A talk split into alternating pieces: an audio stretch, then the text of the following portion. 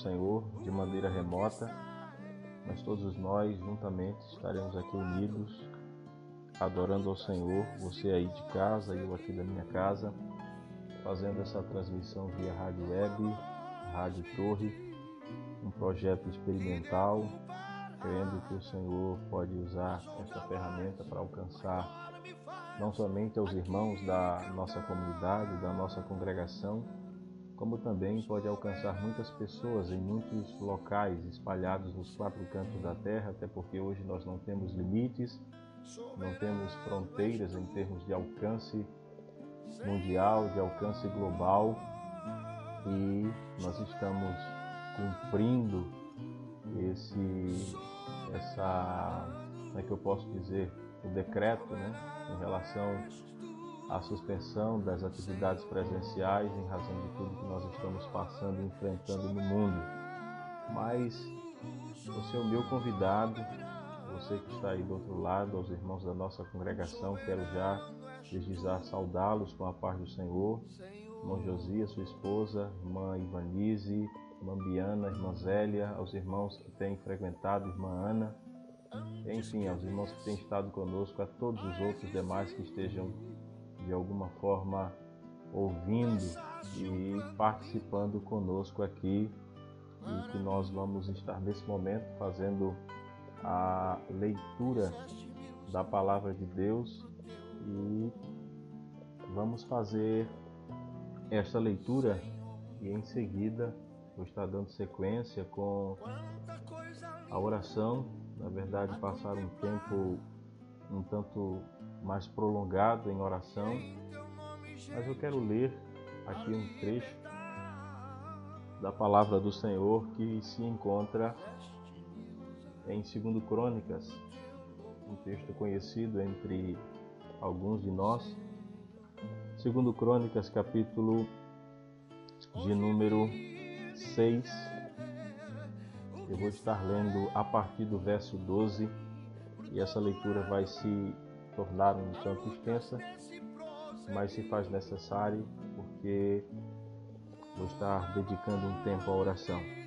Segundo Crônicas, segundo Crônicas, melhor dizendo, Antigo Testamento, capítulo 6, verso 12.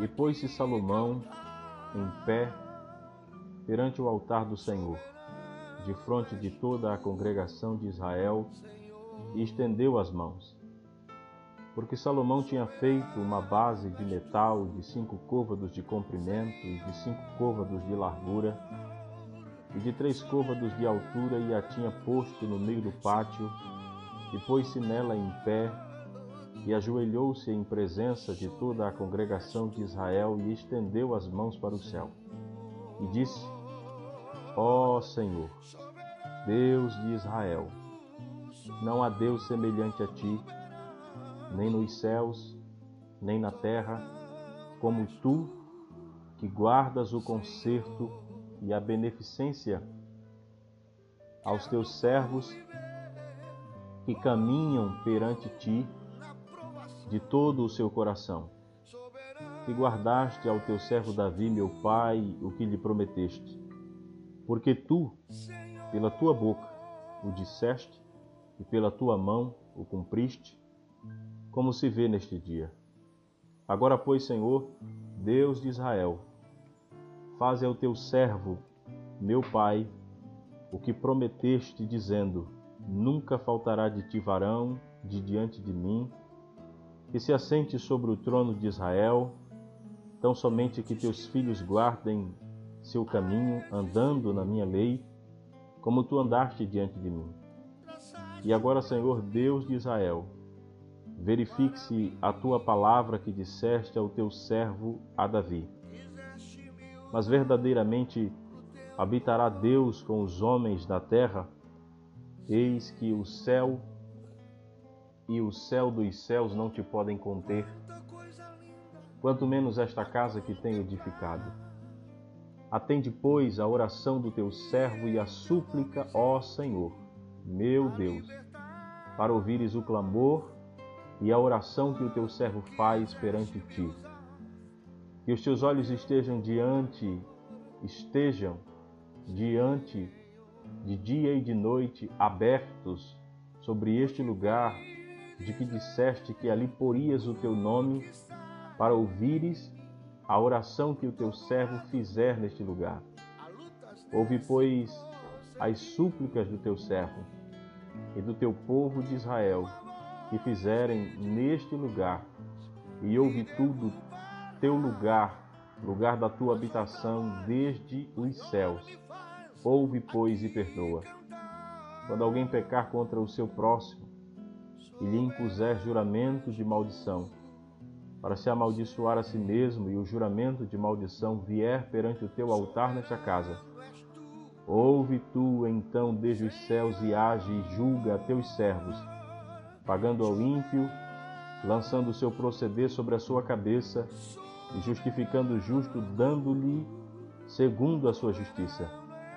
Quando também o teu povo de Israel for ferido diante do inimigo, por ter pecado contra ti, e eles se converterem e confessarem o teu nome, e orarem e suplicarem perante ti nesta casa, então ouve tu desde os céus e perdoa os pecados de teu povo de Israel e faze-os tornar a terra que tens dado a eles e a seus pais.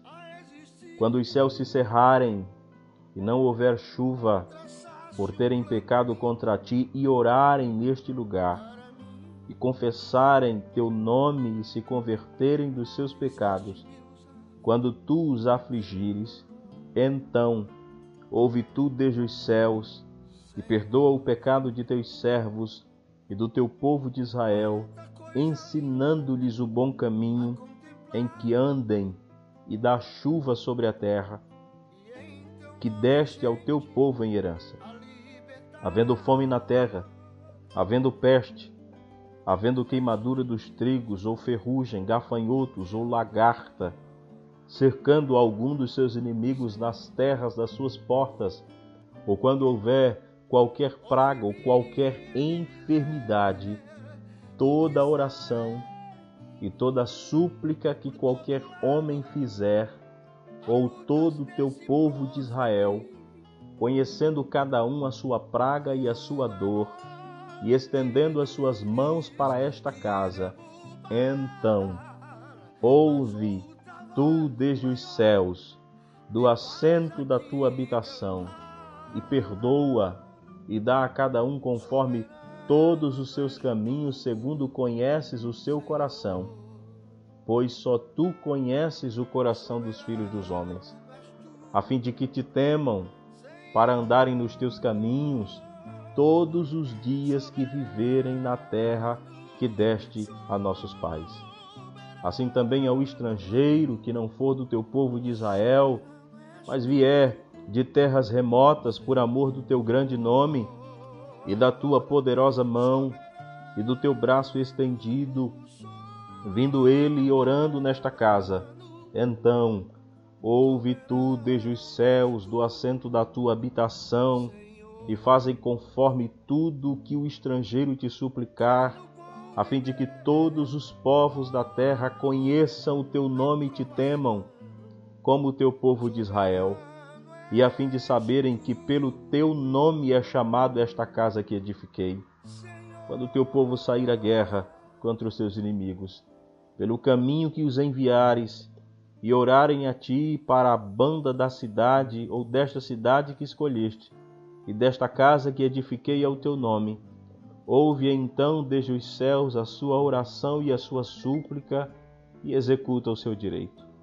Quando pecarem contra ti, pois não há homem que não peque, e tu te indignares contra eles e os entregares diante do inimigo, para que os que os cativarem os levem em cativeiro para alguma terra remota ou vizinha, e na terra para onde forem levados em cativeiro, tornarem a si e se converterem, e na terra do seu cativeiro a ti suplicarem, dizendo: Pecamos e perversamente fizemos e impiamente procedemos, e se converterem a ti com todo o seu coração e com toda a sua alma, na terra do seu cativeiro, a que os levarem presos e orarem para a banda da sua terra que deste aos seus pais, e desta cidade que escolheste, e desta casa que edifiquei ao teu nome. Ouve então, desde os céus, do assento da tua habitação, a sua oração e as suas súplicas, e executa o seu direito, e perdoa o teu povo que houver pecado contra ti. Agora, pois, ó meu Deus, estejam os teus olhos abertos e os teus ouvidos atentos à oração deste lugar. Levanta-te, pois, agora, Senhor Deus, e entra para o teu repouso, tu e a arca da tua fortaleza, e os teus sacerdotes, ó Senhor Deus, sejam vestidos de salvação, e os teus santos se alegrem do bem. Ah, Senhor Deus, não faças virar o rosto do teu ungido. Lembra-te das misericórdias de Davi, teu servo. Capítulo 7, verso 1. E acabando Salomão de orar, desceu fogo do céu e consumiu o holocausto, e os sacrifícios e a glória do Senhor encheu a casa. E os sacerdotes não podiam entrar na casa do Senhor, porque a glória do Senhor tinha enchido a casa do Senhor. E todos os filhos de Israel, vendo descer o fogo e a glória do Senhor sobre a casa, encurvaram-se com o rosto em terra sobre o pavimento, e adoraram e louvaram o Senhor, porque é bom, porque a sua benignidade dura para sempre. Verso 14: E se o meu povo, que se chama pelo meu nome, se humilhar e orar e buscar a minha face e se converter dos seus maus caminhos. Então eu ouvirei dos céus e perdoarei os seus pecados e sararei a sua terra, diz a palavra do Senhor para todos nós nesse momento, nessa noite, e é nessa mesma motivação nesse mesmo propósito, nesse mesmo intuito. Quando nós percebemos e olhamos o que diz o texto, o texto sagrado, especificamente esse trecho, a oração de Salomão, a súplica, o momento da consagração do templo, da casa do Senhor, a oferenda, o oferecimento das ofertas, o reconhecimento de quem Deus é, o reconhecimento da dependência, da necessidade de estar diante de Deus, de estar diante do Senhor, de reconhecer quem de fato Deus é. Ele se quebranta, ele se humilha, ele se coloca diante de Deus, coloca o seu coração diante do Senhor e faz essa oração vemos que Deus aceita a oração, responde consumindo o holocausto. Sacerdotes não podem ministrar. E o verso 14 traz algo importante, não somente para aquela época, mas para todos nós hoje aqui.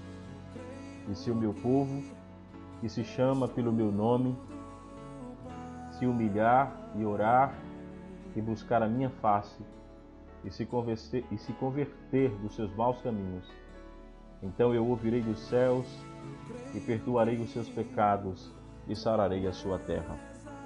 Convido você, se você tem tempo, se tem um espaço a dedicarmos alguns instantes em oração diante do Senhor. Pai bendito, eu quero te dar graças nesse momento pela leitura da tua palavra, pela leitura desse texto. Eu quero clamar ao Senhor nesse instante. Quero colocar a minha vida diante do teu altar. Reconhecer o meu pecado, reconhecer as minhas negligências, reconhecer a falta de dedicação, de oração, ó Deus, maior tempo diante de Ti, reconhecer que por tantas vezes não tenho dado a devida importância à comunhão, à oração.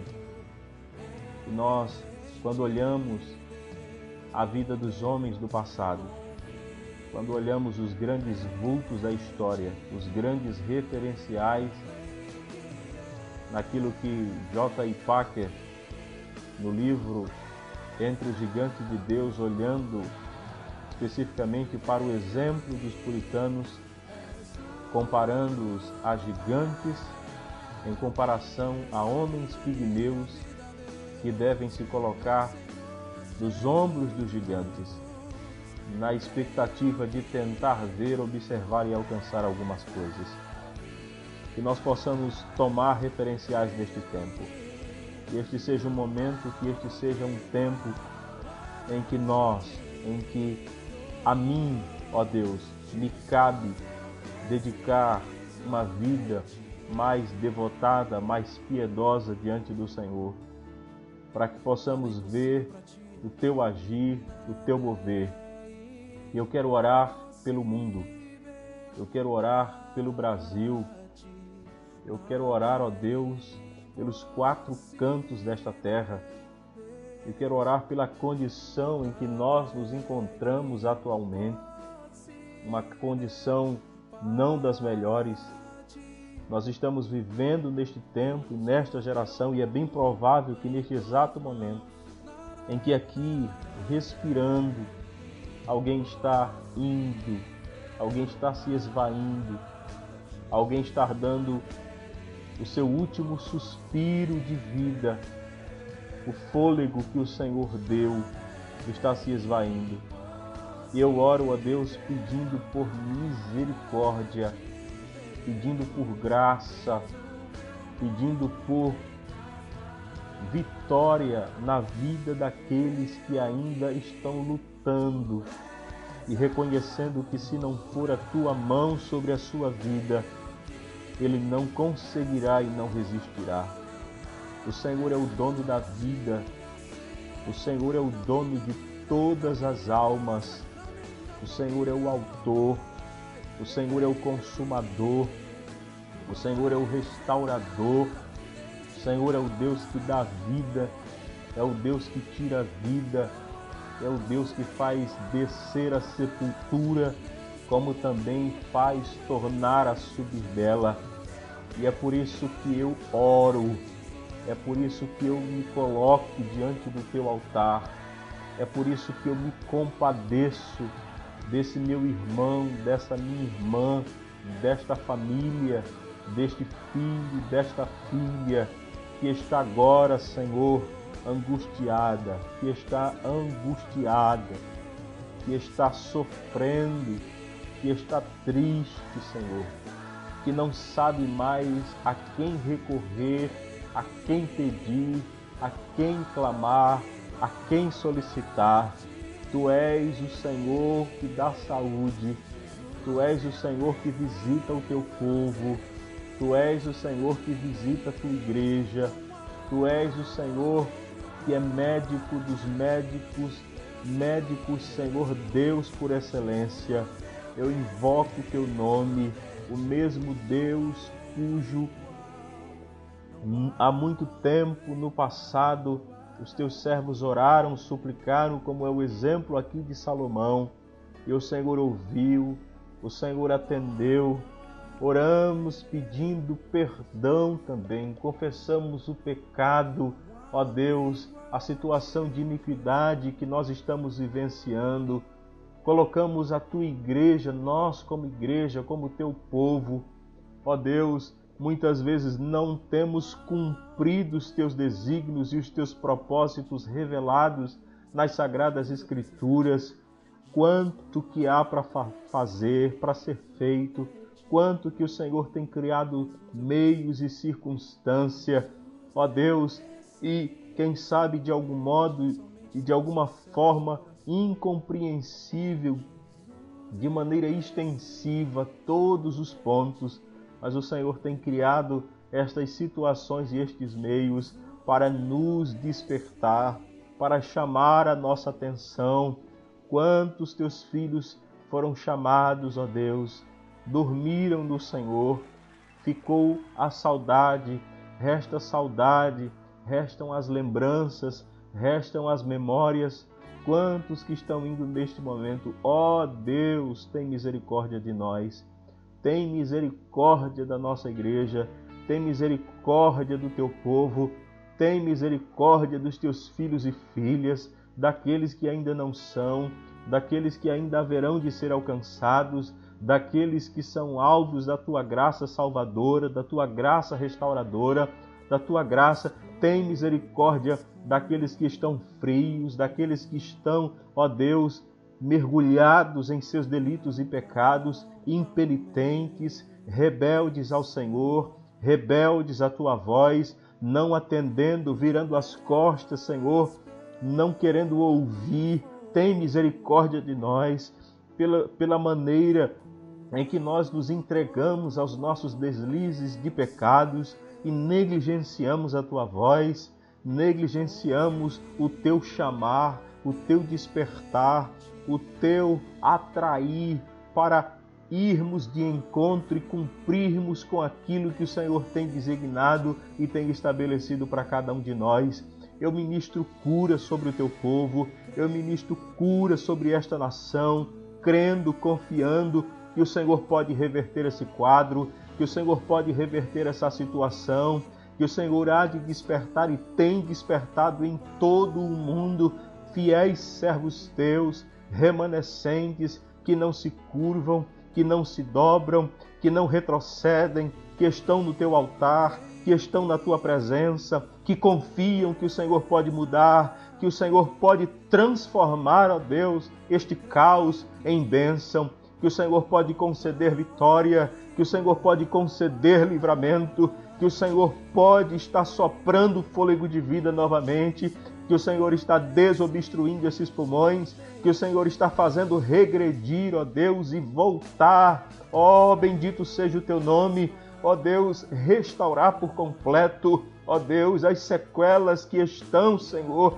acometendo a vida deste homem, desta mulher. Tu és o Deus da saúde, tu és o Deus da cura, tu és o Deus da vitória, tu és o Deus que está com o seu povo, tu és o Deus que não nos abandona, tu és o Deus que não nos deixa só, tu és o Deus do livramento, tu és o Deus que peleja por nós o Deus que vai ao nosso encontro, que vem ao nosso auxílio, que nos anima, que nos encoraja, que nos fortalece, que diz que a alegria do Senhor é a nossa força, o Deus que por nós peleja, o Deus que está conosco em todo tempo, o Deus que não permitirá que esta vida, que esta mente, que este coração seja, ó Deus, tomado de pânico, tomado de pavor, tomado de uma situação, ó Deus, de amedrontamento, tem misericórdia, que o espírito de quebrantamento tome conta desta nação, tome conta do mundo,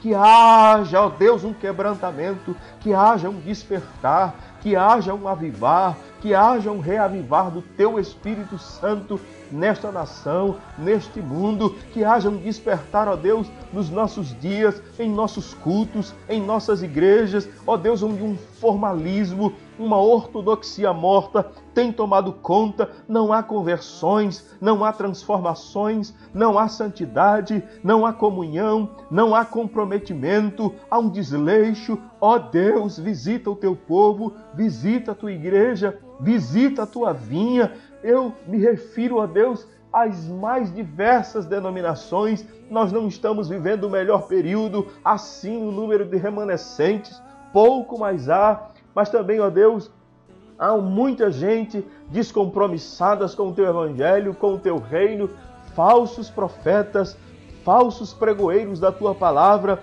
gente que mercandeja a tua palavra, que não tem compromisso com o teu evangelho, que tem compromisso com os seus planos, com os seus deleites, com os seus anseios, não pregam o evangelho genuíno, puro e simples, que não têm uma vida devotada a ti, estão muito mais preocupados em inflar o ego de muita gente. Tem misericórdia. Trata com essas vidas, convence-os do seu erro, convença-os do seu pecado, convença-os da condição em que eles se encontram, ó Deus, e que eles se arrependam, que eles em contrição e quebrantamento, coloquem-se diante de ti e supliquem, bendito é o teu nome, que o Senhor tenha misericórdia, que o Senhor restaure, que o Senhor converta, converta, que o Espírito, ó Deus, de mudança e de transformação possa vir em nosso meio, possa vir em nossa nação. Ó Senhor, visita os nossos governantes. Visita, Senhor. Visita as câmaras municipais, as câmaras estaduais, Senhor, as federais. Visita, Senhor, Brasília. Visita, ó Deus, aqueles que estão na posição de iminência e de poder. Ó Deus, oramos pela situação política, econômica, social do nosso país. Oramos suplicando, Senhor.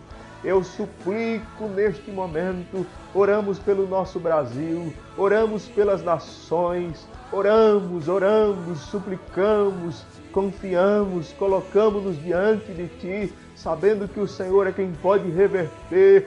Visite agora os leitos de hospitais, visite agora, Deus, todas as unidades de saúde que estão, Senhor, acometidas, que estão dando entrada, ser com esta vida, ser com esta alma, ser com este coração, ó Deus, que está agora, Senhor, numa ambulância. Tem misericórdia desta vida, tem misericórdia desta alma, tem misericórdia, ó Deus, sopra o espírito de vida Sopra o espírito de vida, ó Deus, neste momento, ó Deus, onde houver uma ambulância, uma ocorrência do SAMU, que o Senhor, ó Deus, reverta este quadro, ó Deus, sopra a vida. Oh, bendito seja o teu nome, tu és o Deus que está conosco, nós confiamos, nós cremos. Eu oro, ó Deus, onde houver uma vida aflita nesse momento muda essa história, muda essa trajetória, muda esse curso, Pai. Faz o teu nome ser engrandecido, faz o teu nome ser glorificado. Oh, bendito seja o teu nome, que nós possamos, ó Deus, acordar no outro dia pela manhã e ver, ó Deus, que o número de contágios regrediu, que essas estatísticas estão diminuindo. Teu nome está sendo glorificado. Tu és o Deus que é glorificado, Senhor, tanto no caos como na bonança. Mas o Senhor pode fazer cessar, o Senhor pode fazer regredir. Ó oh Deus, o Senhor pode fazer mudar o curso dessa história. Eu oro pelo Brasil, eu oro ó Deus, pela Europa, eu oro pelos Estados Unidos, eu oro onde houver uma vida agora conectada, ligada, ó Deus, na mesma sintonia, porque é o que diz a tua palavra, que onde houver dois ou três, ó Deus, reunidos em teu nome, o Senhor está no meio, e eu creio que o Senhor está conosco neste momento, eu creio que o Senhor está conosco, ó Deus, ouvindo o nosso clamor, ouvindo a nossa súplica, ouvindo o nosso rogo, que em nome de Jesus nós possamos ouvir, ó Deus, agradecimentos, nós possamos ouvir teus filhos e filhas, ó Deus, prestando um momento de gratidão, de louvor, de exaltação ao teu nome, que este seja um tempo onde, em meio a todo esse pavor e caos que nós estamos enfrentando e vivenciando, um tempo de reavivamento, de restauração, de mudança em todos os aspectos, nós possamos ver nos nossos dias, possamos ver em nossos lares, em nossas famílias, ó Deus, de modo geral, de modo abrangente. Ó, bendito seja o teu nome. Humilha o nosso coração. Humilha o nosso coração. Atrai-nos para ti mesmo. Ó, bendito seja o teu nome. Glorificado seja o teu nome. Tu és o Deus poderoso. E que assim o Senhor ouça o nosso rogo, a nossa súplica, a nossa oração no nome de Jesus. Amém. Vamos ouvir uma canção e daqui a pouquinho vou estar retornando para juntos nós estarmos meditando na palavra do Senhor nessa noite, no nome de Jesus.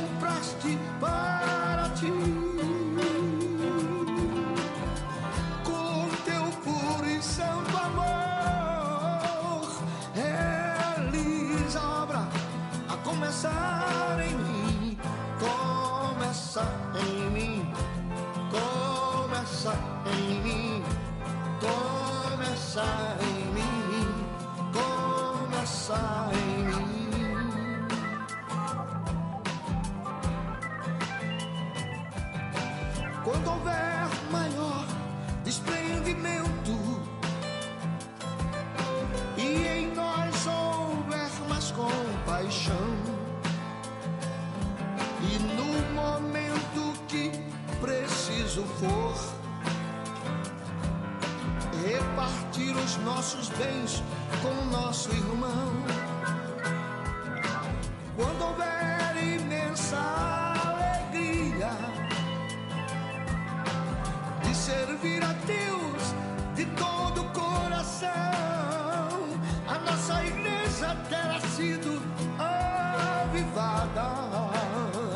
Será exemplo para esta grande geração.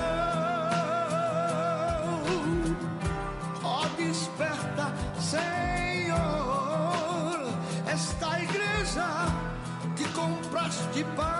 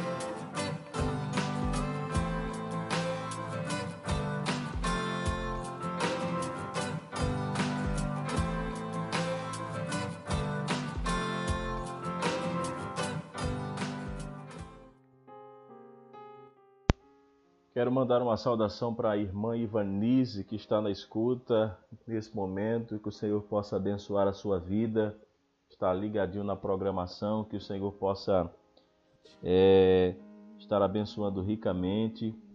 Mandar também uma saudação para a irmã Carminha, que está ouvindo diretamente de Solânia, que o Senhor possa abençoar a irmã Carminha aí, e aos seus familiares e a todos aqueles que estão na escuta. Quero convidar você também nesse momento para juntos nós poss possamos estar orando, fazendo uma oração específica pela vida da nossa irmã Neta. A nossa irmã Neta é uma irmã, irmã Margarete, mais conhecida por Neta entre aqueles que são mais próximos. Orar pela sua filha Geisa.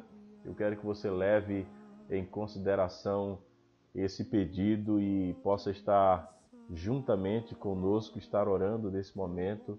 São anos de lutas e que o Senhor possa estar dando paz, dando quietude, promovendo algo que somente Ele pode fazer. Somente Deus pode estar restaurando, não é? A paz, trazendo quietude. Para os irmãos terem uma ideia, a filha da irmã Neta, essa em específico, ela tem um sério problema de esquizofrenia e que os irmãos levem em consideração. São muitas lutas, muitas tribulações e que você, juntamente comigo, possa estar orando, não somente nesse momento, mas em casa, nos momentos em que você estiver é, fazendo o seu devocional. Pai, eu quero nesse momento, a Deus, juntamente com os meus irmãos que estão na escuta, estar orando pela vida da nossa irmã Neta. O Senhor sabe a luta, o sofrimento que ela tem enfrentado, sabe, ó Deus, as situações tão difíceis, ó Deus, que ela tem tido com a sua filha Geisa. Pai, tem misericórdia. Tu és Deus, se tu quiseres, ó Deus, tu pode trazer e curar essa menina, ó Deus, trazendo a sanidade mental glorificar o teu nome. O mesmo Deus que fez no passado, o mesmo Deus que libertou ali aquele endemoniado gadareno, que libertou vidas, se for, ó Deus, o teu querer e a tua vontade, o Senhor pode mudar esta situação. O Senhor pode conceder, ó Deus, vitória à tua filha, à tua serva, em nome de Jesus, ó Pai. Traz tranquilidade, ó Deus, traz tranquilidade ó Deus, a irmã Neta, como também, ó Deus, a vida de Geisa, fazendo com que ela tome as medicações. Senhor, se o Senhor quiser libertar, como eu já disse, o Senhor pode, mas também o Senhor pode trazer, ó Deus, a ela a sanidade para tomar esses medicamentos que ela precisa. Já foi um grande milagre o Senhor ter permitido uma criança ter vindo ao mundo, Pai. Tu és o Senhor poderoso, tu podes fazer isso eu creio no teu agir, eu creio no teu mover. Tu podes, ó Deus, libertar a vida de Geisa se assim o Senhor quiser e permitir, ó Deus, mas dê graça, dê força, renove o vigor da tua filha, irmã Neta, Pai, em nome de Jesus, para a glória do teu santo nome. É isso que eu te oro, no nome de Jesus. Amém.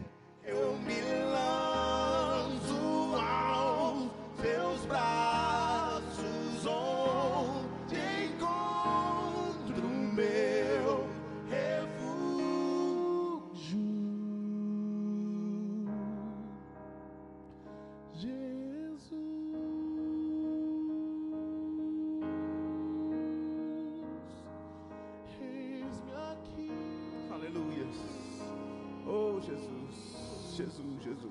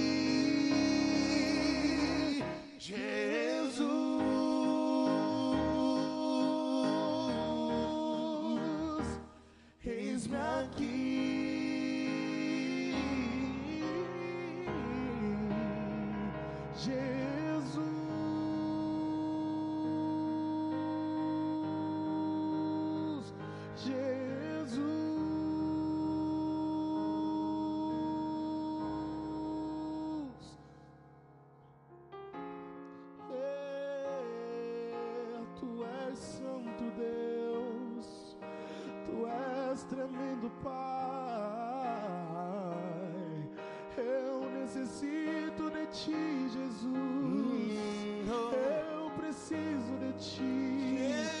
Ajuda-me, Senhor. Ajuda-me.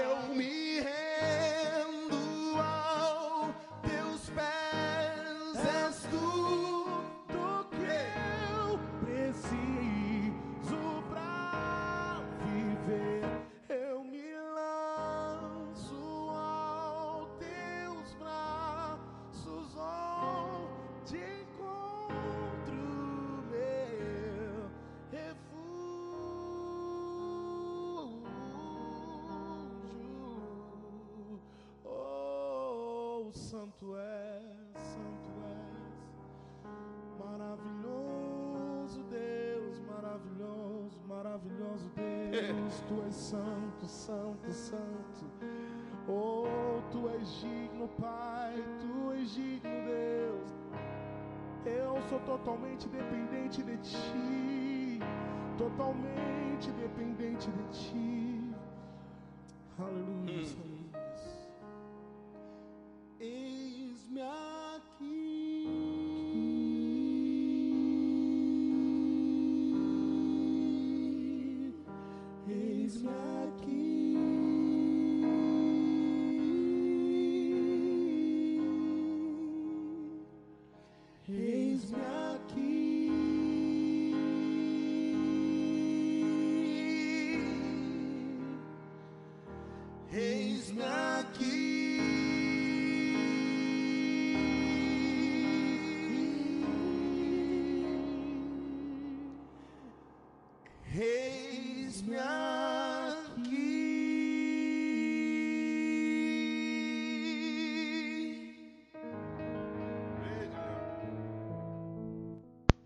Muito bem.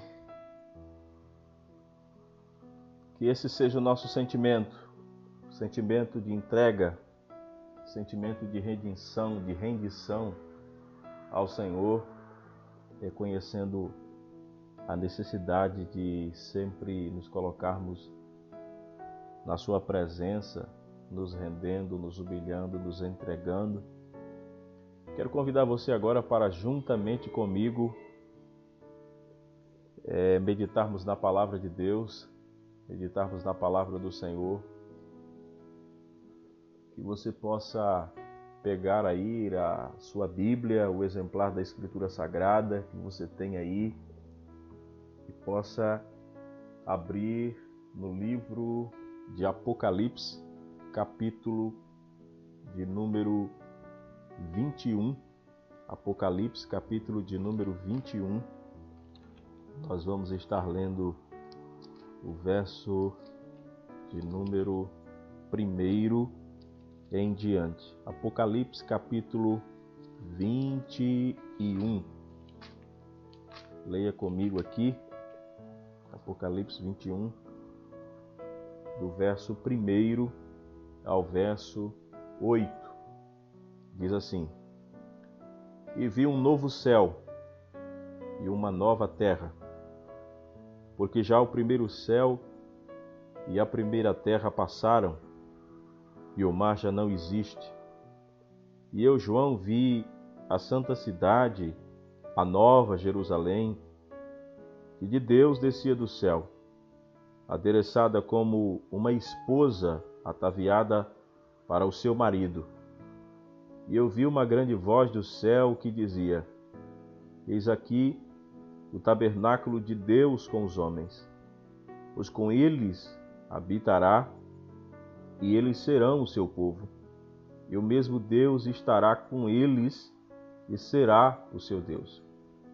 E Deus limpará de seus olhos toda lágrima, e não haverá mais morte, nem pranto, nem clamor, nem dor, porque já as primeiras coisas são passadas.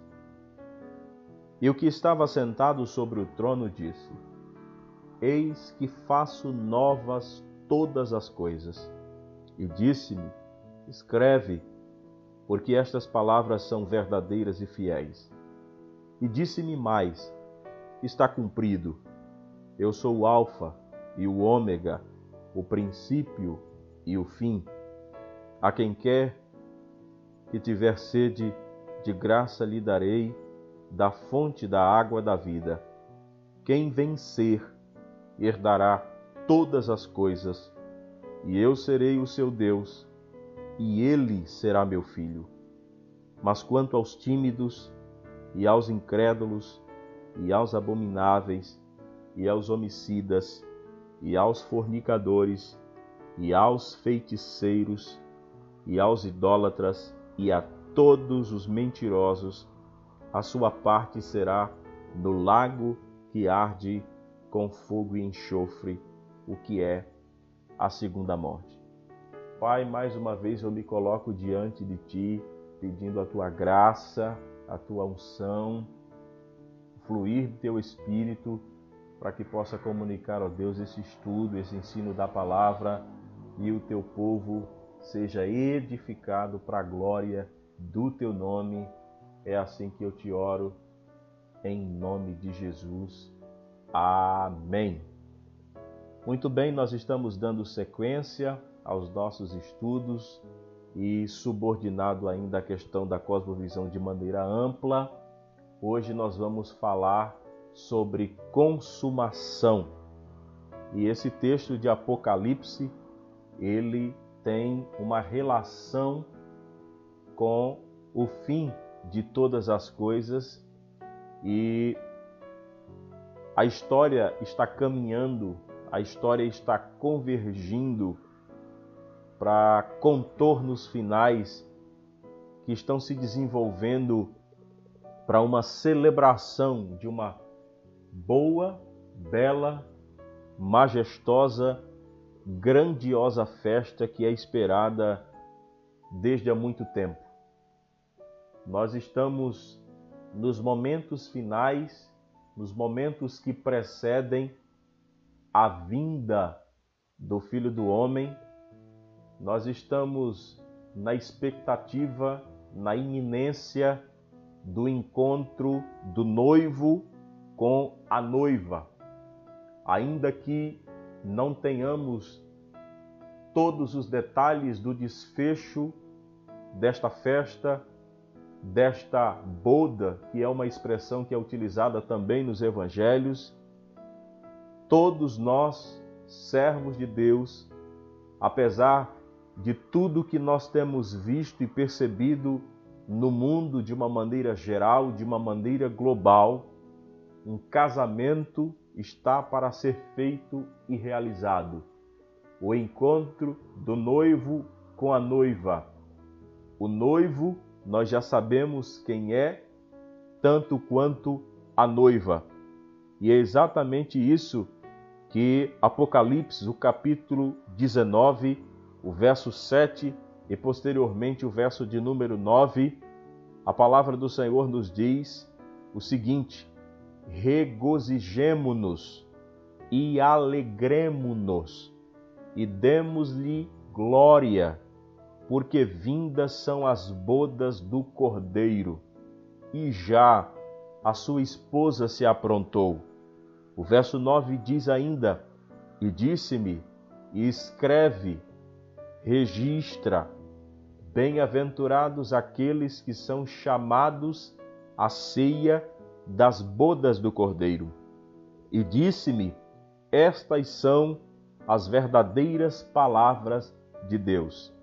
De maneira que a nós, povo de Deus, o nosso coração deve se regozijar deve se alegrar e rendermos, prestarmos e atribuirmos glória ao Rei dos Reis e Senhor dos Senhores, porque está prestes as bodas do Cordeiro e a sua esposa, segundo João, no registro sagrado, se aprontou, já está preparada. O noivo, nós sabemos que é uma figura importante para que haja um casamento. Sem noivo não tem casamento, e no texto esse não é o problema. O texto cita de que há um noivo, esse noivo é Jesus, e o noivo tem o privilégio de também ter uma noiva que deve, sem sombra de dúvidas, estar apaixonada, cheia de expectativa para o encontro desse dia, né? Esse glorioso momento. E em virtude de que este noivo, ele é perfeito, ele é o dono de todas as virtudes que alguém queira colocar em um grau elevadíssimo e é a esperança da igreja. Ele é a alegria mais profunda da noiva. Ele é o amado da sua alma. E é isso que também no livro dos Cânticos vai ilustrar ali o encontro do noivo com a noiva. A noiva de Jesus é a própria igreja. E ele amou e ele ama tanto essa igreja que ele deu a sua vida, ele se entregou. E como não amar aquele que não lhe amou? Ou aquele que amou, melhor dizendo, mais do que todas as coisas? Como em todo casamento, a noiva esteja linda e muito bem vestida, o texto ressalta exatamente isso. O verso 8 do capítulo 19 de Apocalipse vai dizer: E foi-lhe dado que se vestisse de linho fino, puro e resplandecente, porque o linho fino são as justiças dos santos. A vestimenta da noiva é de uma qualidade exemplar e que sobrepuja todo tipo de tecido, pode-se dizer assim, em termos de perfeição, de qualidade e na colocação do texto, o linho fino representado são as justiças dos santos. Apocalipse 19:8 identifica a vestimenta que são as boas obras do povo de Deus. Após ser salva pela obra do noivo, espera-se que essa noiva evidencie atos de justiça. Atos de justiça esse, como também descreve Efésios, capítulo de número 2, versículo 8 a 10, na expressão de Paulo dizendo: Porque pela graça sois salvos, por meio da fé. E isso não vem de vós, é dom de Deus, não vem das obras para que ninguém se glorie, porque somos feitura sua, criados em Cristo Jesus para as boas obras, as quais Deus preparou para que andássemos nelas. Repito, pela graça nós somos salvos, mediante a fé. Não vem de nós mesmos, é um dom outorgado por Deus. Não vem das obras, diz Paulo, para que ninguém se glorie, porque somos feitura sua, criados em Cristo Jesus para as boas obras, as quais Deus preparou para que andássemos nelas. Dizer que é salvo é não ter boas obras. Dizer que é salvo e não ter as boas obras é afirmar que não está vestido de forma adequada para uma festa e isso torna a pessoa alguém que está excluído. Dizer que é salvo tem que se haver uma evidência constante da prática de boas obras, das quais glorificam, das quais exaltam ao seu Deus, ao noivo, a relação noivo juntamente à noiva. Com isso, alguns aspectos mais adiante são importantes, é dizer adeus a um mundo velho e dar as boas-vindas a um mundo novo. Tudo voltará na consumação de todas as coisas ao seu devido lugar. E é significativo nós percebermos que as promessas bíblicas apontam para um desfecho glorioso. Eu quero que você entenda que, por mais desiludidos que de alguma maneira nós estejamos passando e vivenciando este cenário, a história caminha para um desfecho glorioso, para um desfecho em que se ficará confirmado que Deus não perdeu as rédeas do universo, que Deus continua sentado no trono, continua reinando, continua soberano, continua sendo Deus do passado, do presente e do futuro. E na consumação de todas as coisas, algumas coisas ainda são importantes ressaltar. Inimizades desaparecerão.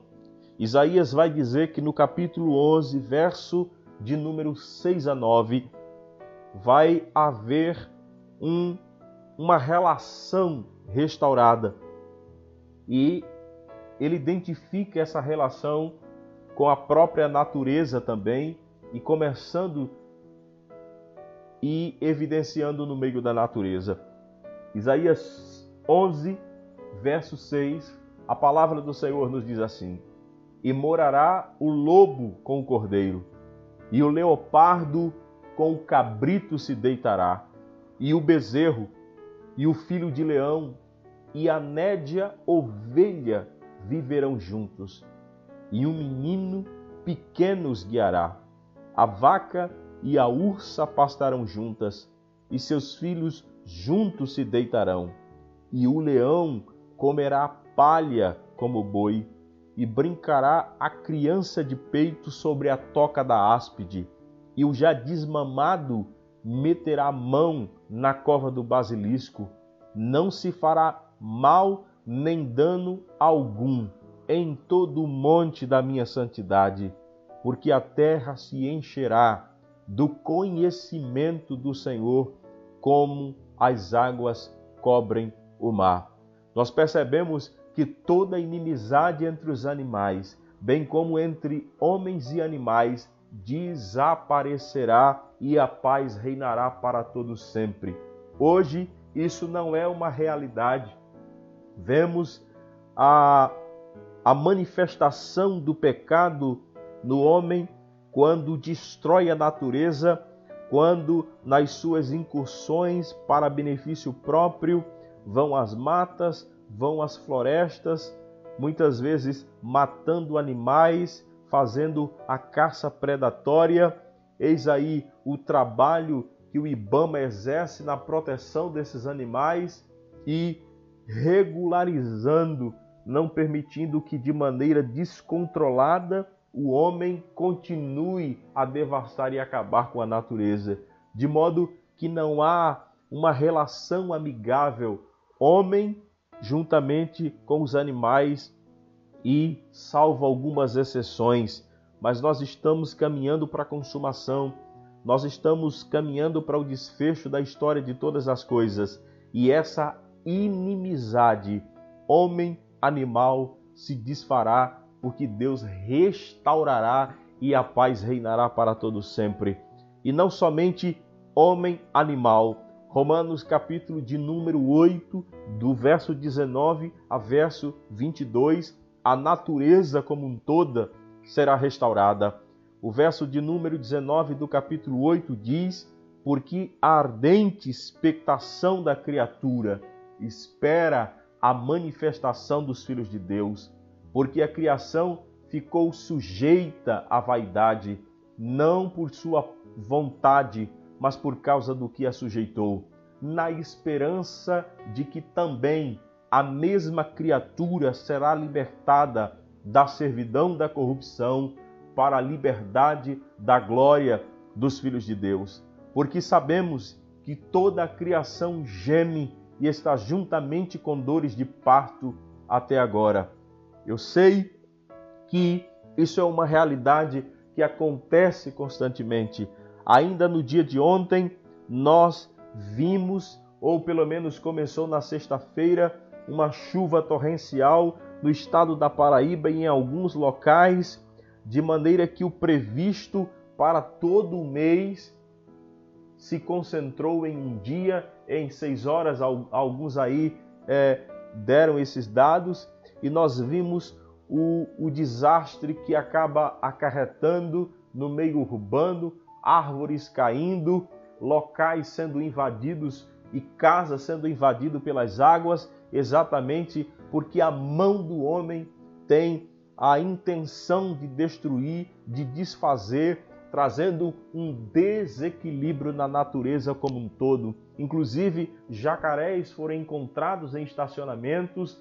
Enfim, nós vemos o caos postes caindo, ainda no dia de hoje, vídeos circulando nas redes sociais de árvores caindo em diversos pontos, mas chegará um dia em que tudo isso findará, porque isso só confirma que toda a criação geme e juntamente com dores de parto esperando o dia de ser liberta da servidão, da corrupção, e isso tem como ponto de partida o pecado de Adão e Eva, o pecado que assola a humanidade como um todo. Apocalipse, o capítulo 21 e os, os versos que nós lemos coloca em evidência essa realidade.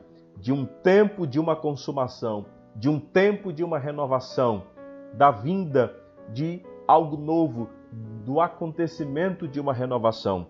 O verso 1 em diante diz assim: Vi um novo céu e uma nova terra, porque já o primeiro céu e a primeira terra passaram, e o mar já não existe. E eu, João, vi a santa cidade, a nova Jerusalém, que de Deus descia do céu, adereçada como esposa ataviada para o seu marido. E ouvi uma grande voz do céu que dizia: Eis aqui o tabernáculo de Deus com os homens, pois com eles habitará, e eles serão seu povo, e o mesmo Deus estará com eles e será o seu Deus.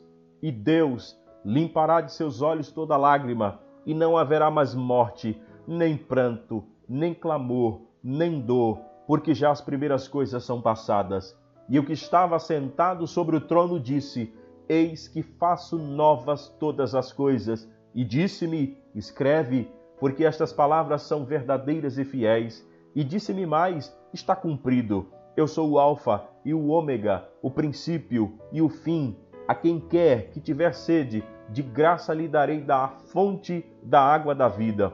Quem vencer herdará todas as coisas, e eu serei o seu Deus, e ele será meu filho.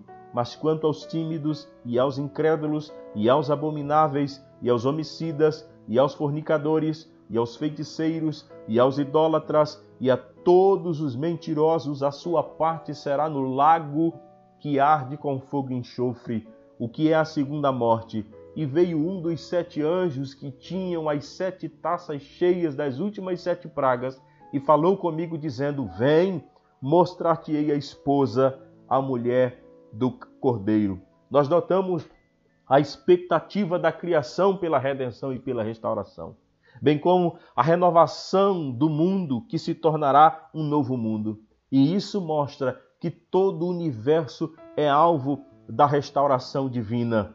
Nós vemos também a restauração e a expectativa de algo que hoje é totalmente fora da realidade do contexto que nós vivenciamos. Justiça, e eu falo de uma justiça plena, como diz o texto sagrado. Aquilo que nós hoje tanto almejamos, nós teremos em uma plenitude na consumação, porque essas são as promessas de Deus para nós nos nossos dias. O Salmo de número 119, verso 42, vai nos dizer que a tua justiça é uma justiça eterna e a tua lei é a verdade. Isaías capítulo 11, verso 3 a 5 diz assim: E deleitar-se-á no temor do Senhor, e não julgará segundo a vista dos seus olhos, nem repreenderá segundo o ouvir dos seus ouvidos, mas julgará com justiça os pobres e repreenderá com equidade os mansos da terra, e ferirá a terra com a vara de sua boca, e com o sopro dos seus lábios matará o ímpio, e a justiça será os cintos dos seus lombos, e a verdade o cinto dos seus rins. Porque eu, capítulo 61, agora, verso 8 de Isaías: Eu, o Senhor, amo o juízo e aborreço a iniquidade. Eu lhes darei a sua recompensa em verdade e farei um concerto eterno com eles. Segunda de Pedro, capítulo 3, verso 13 diz: Mas nós, segundo a sua promessa, aguardamos novos céus e nova terra em que habita a justiça. Justiça essa tão requerida, tão amejada, tão citada, tão vociferada no contexto que nós vivenciamos de causas injustas, de situações que são consideradas insolúveis. Um levanta a bandeira do lado, outro grita do outro, manifestações são feitas, protestos de diversas formas, na expectativa, na esperança de que a justiça seja feita. Isso não é uma realidade diante do quadro e do cenário que nós nos encontramos, mas um dia será, porque conforme o texto diz, especificamente o verso 5 de Isaías capítulo 11, a justiça será o cinto dos seus lombos e a verdade o cinto dos seus rins. justiça plena nós encontraremos no final de todas as coisas, na consumação de todas as coisas, e o justo juiz assim estabelecerá para glória e louvor do seu nome. Bendito seja Deus, bendito seja o nome do Senhor. Uma outra coisa que nós teremos e veremos o cumprimento na consumação de todas as coisas é a morte da morte. E essa, sem sombra de dúvidas, é uma boa notícia. A tão dolorosa, horrenda e terrível morte está reservada exclusivamente para a presente existência que nós estamos. Mas Apocalipse capítulo 21, verso 4 diz que a morte na era vindoura não mais existirá. O verso 4 diz do texto em que nós lemos no início: E Deus limpará de seus olhos toda lágrima, e não haverá mais morte, nem pranto, nem clamor, nem dor, porque já as primeiras coisas são passadas. Você prestou atenção no que diz esse texto? Deus limpará ou Deus enxugará dos seus olhos toda lágrima, não haverá mais morte, nem pranto, nem clamor, nem dor, porque já as primeiras coisas são passadas. No mundo futuro não haverá cemitérios, não haverá cortejos fúnebres, não haverá funerária, não haverá luto, nem dia de finados, em razão de que a morte estará ausente na existência futura. Nós não sofreremos as agruras que hoje nós estamos sofrendo que você tome posse dessa palavra, que você tenha esperança que chegará o momento em que não haverá mais morte, que não haverá mais derramamento de lágrimas, que não haverá mais cortejo fúnebres, que ninguém precisará ter que se preocupar em pagar um plano pós-vida, um plano funerário, porque precisa se precaver diante de uma eventual situação dessas. Um autor um autor de obras teológicas tem algo interessante falando sobre isso dentro desse estudo que nós estamos aqui abordando, que nós devemos dar graças a Deus porque não mais teremos despedidas que são doloridas, nós não vamos ter mais cenas de adeus, nós não mais veremos pessoas com vestiduras pretas com indicação de luto. E para sempre nós teremos a celebração da vida e não da morte. Bendito seja o nome do Senhor. Tudo isso não fará mais parte da nossa realidade. Bendito seja o nome de Deus. Uma outra coisa que para nós será uma realidade: o fim do pecado, a extinção do pecado, a extinção da maldade, a extinção de toda e qualquer corrupção, na cidade de Deus nunca, sob hipótese alguma, jamais entrará, jamais penetrará coisa contaminada, nem o que pratica abominação, porque é o que diz Apocalipse capítulo de número 21, verso 27, e não entrará nela, na cidade santa, na nova Jerusalém, não entrará nela coisa alguma que contamine, que cometa abominação, que cometa mentira, mas só. Bendito seja Deus. Glória ao nome do Senhor. Somente os que estão inscritos no livro da vida do Cordeiro. Será um lugar perfeito, sem qualquer mácula, sem qualquer mancha. A história está convergindo para a consumação de todas as coisas. Ainda o autor Heber Campos vai nos ajudar na compreensão disso, dizendo que lá não haverá ar contaminado. Glória a Deus. Não haverá rios poluídos. Não haverá florestas devastadas ou qualquer tipo de impedimento para a saúde dos habitantes. Nem mesmo nós teremos demônios passeando por sobre a terra. É um lugar de habitação dos remidos. É um lugar dos remidos e daqueles que são perfeitos. Você já pensou nisso? Você já imaginou isso? Você já sonhou com isso? Já sonhou com essa realidade? Pois tudo isso nós iremos desfrutar na consumação e no fim de todas as coisas, para a glória do nome do Senhor Jesus para todos sempre. Nós teremos o fim, a extinção também dos inimigos do povo de Deus. O fim de toda oposição, de tudo que nós estamos vendo arbitrariamente acontecendo na nossa realidade. O verso de número 1 do capítulo 21 diz: Vi novo céu e nova terra, e o mar já não existe. Nós teremos, para nossa surpresa, aqui utilizado pelo evangelista João, de que não haverá mar. Uma das coisas mais belas, mais prazerosas, não vai existir na eternidade. Será isso que o texto está dizendo? Nós teremos mar na eternidade, sim ou não?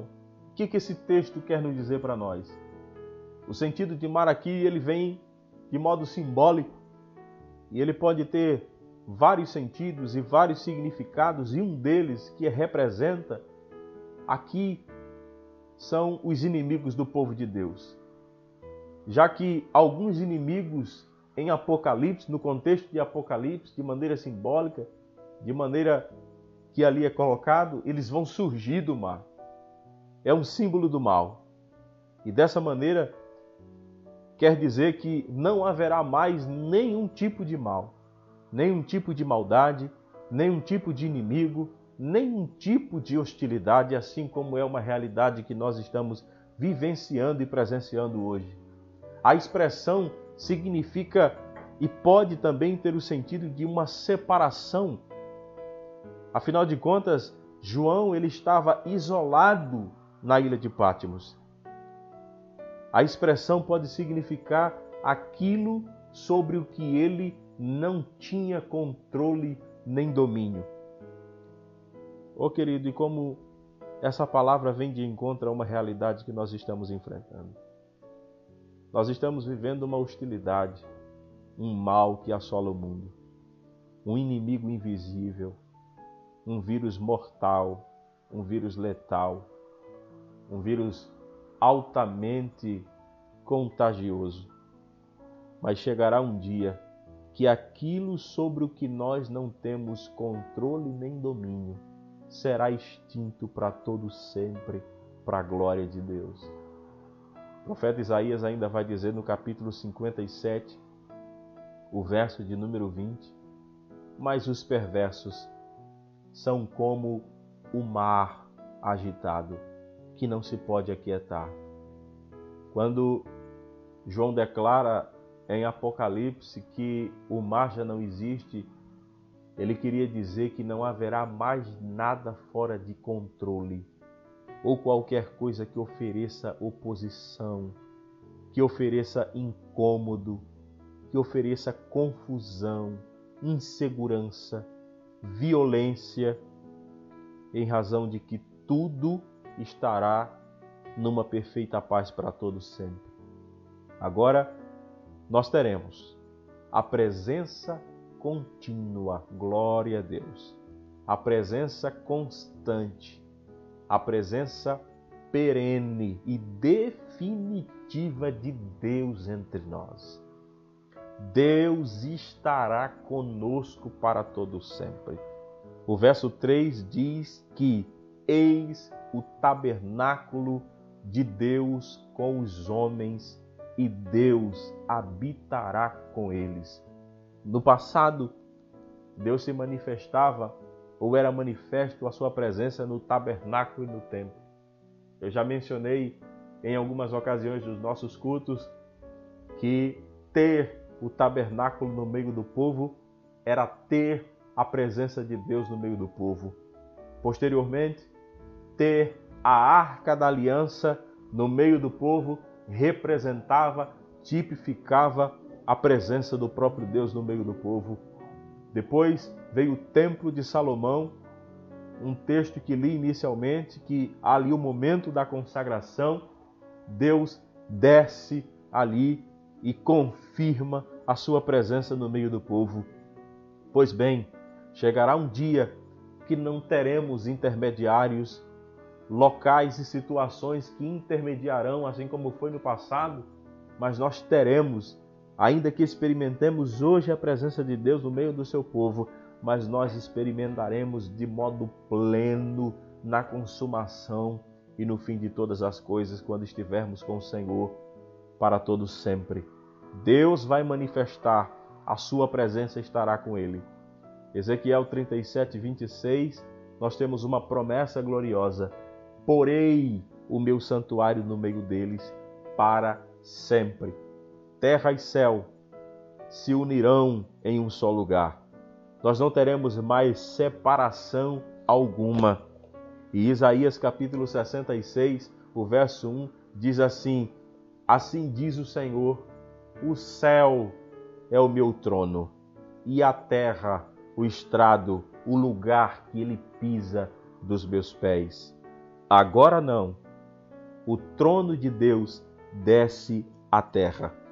Finalizo com expressões e palavras de Heber Campos quando diz que a presença de Deus hoje não nos livra de muitas tristezas, porque elas são nascidas principalmente dos nossos pecados. Lembre-se de que a presença de Deus hoje não livra os nossos olhos de toda lágrima, não nos livra da morte, não nos livra do luto, do pranto nem da dor.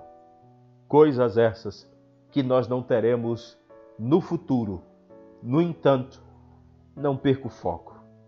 O melhor de tudo não é livrar-se dessas coisas ruins que mencionamos em alguns pontos, mas é estar para sempre com o amado das nossas almas. Finalizo utilizando a expressão de Apocalipse, capítulo 21, o verso 3. Eis o tabernáculo de Deus com os homens. Deus habitará com eles. Você tem razões de sobra para glorificar a Deus.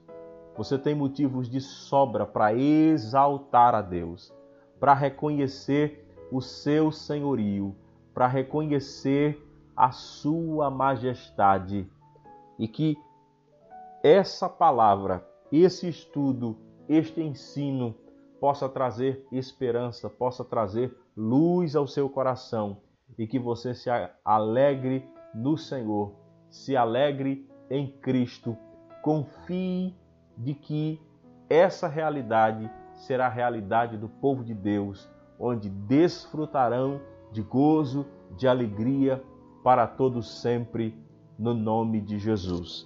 Nós ouviremos uma canção e em seguida eu estarei retornando aqui para fazer as minhas considerações e agradecer por esses instantes que juntamente nós estávamos aqui glorificando e exaltando o nome do Senhor. Ouça essa canção que Deus falará ao seu coração. Grande coral, num grande coral, para adorar Jesus, de frente a frente, a ditosa cidade. Deve ser linda, com certeza ela é linda, não existe igual.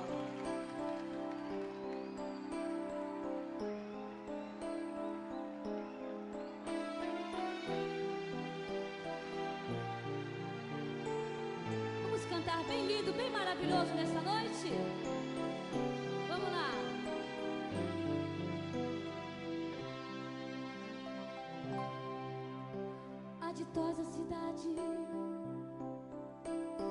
Deve ser linda. Se pudesse, eu iria pra lá agora. Aleluia. Veria o Senhor frente a frente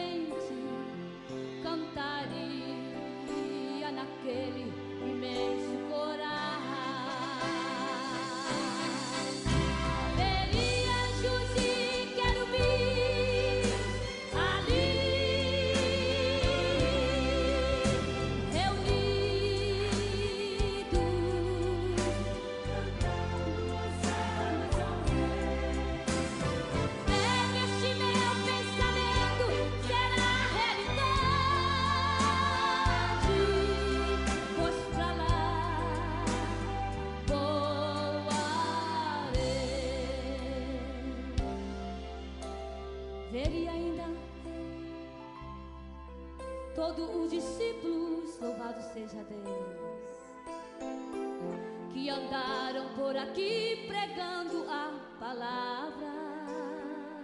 Aleluia. Imagino abraçar Paulo e Tiago, aleluia, ver João, Abraão, Isaac e Jacó.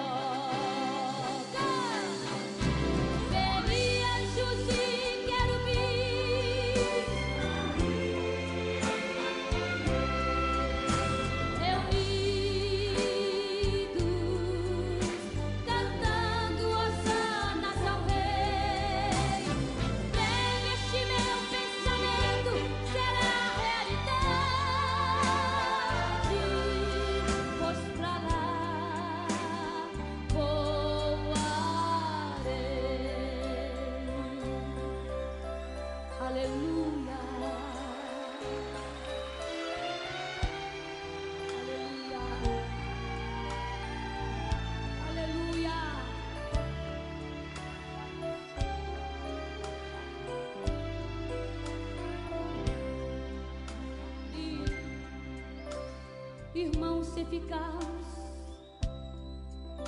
em comunhão com Cristo, não é verdade? Aleluia. Naquela linda cidade nós iremos morar em nome de Jesus, aleluia. Veremos o Senhor, aleluia, veremos frente a frente, aleluia. Cantaremos naquele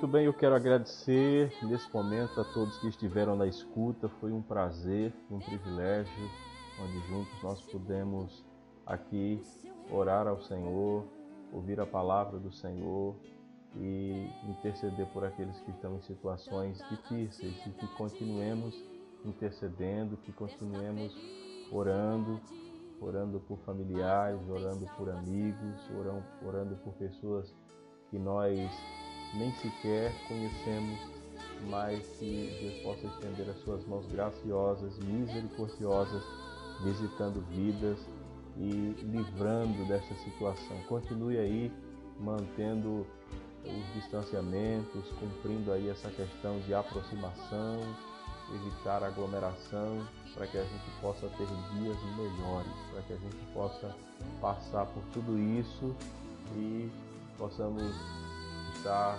louvando a Deus, vitoriosos pelas oportunidades que Deus está nos concedendo. Quero saudar aí a irmã Ivanise, que continua aí na escuta, a irmã Carminha em Solânia.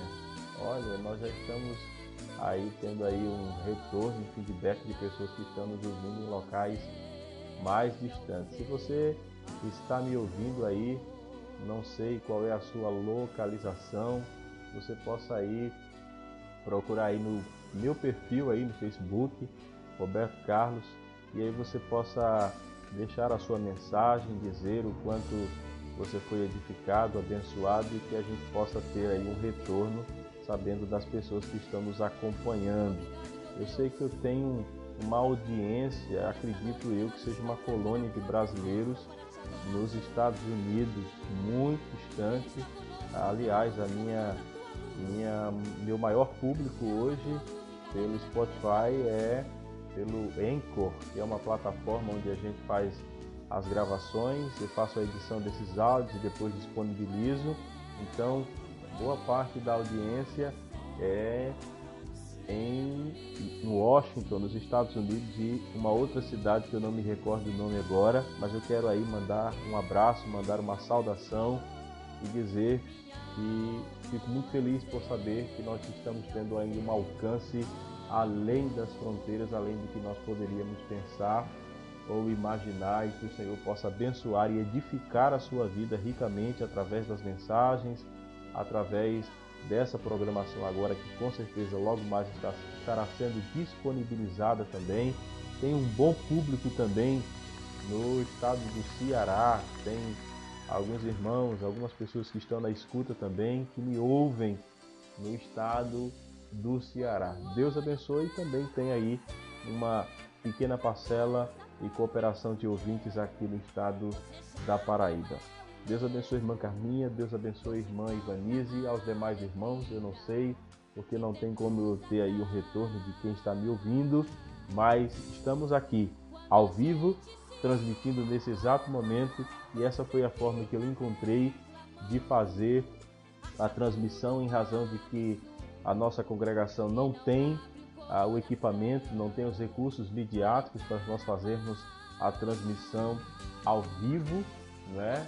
É, com câmera, com pessoas ali para fazer essa transmissão, mas via rádio, até porque antes da TV, antes do visual, veio o rádio, a voz e acredito que está tendo aí uma boa é, aceitação porque você está me ouvindo e eu tenho certeza que Deus abençoe a sua vida. Vamos orar? Vamos agradecer ao Senhor, louvar o seu nome e a nossa programação já fica aqui é estabelecido, fica para a próxima quinta.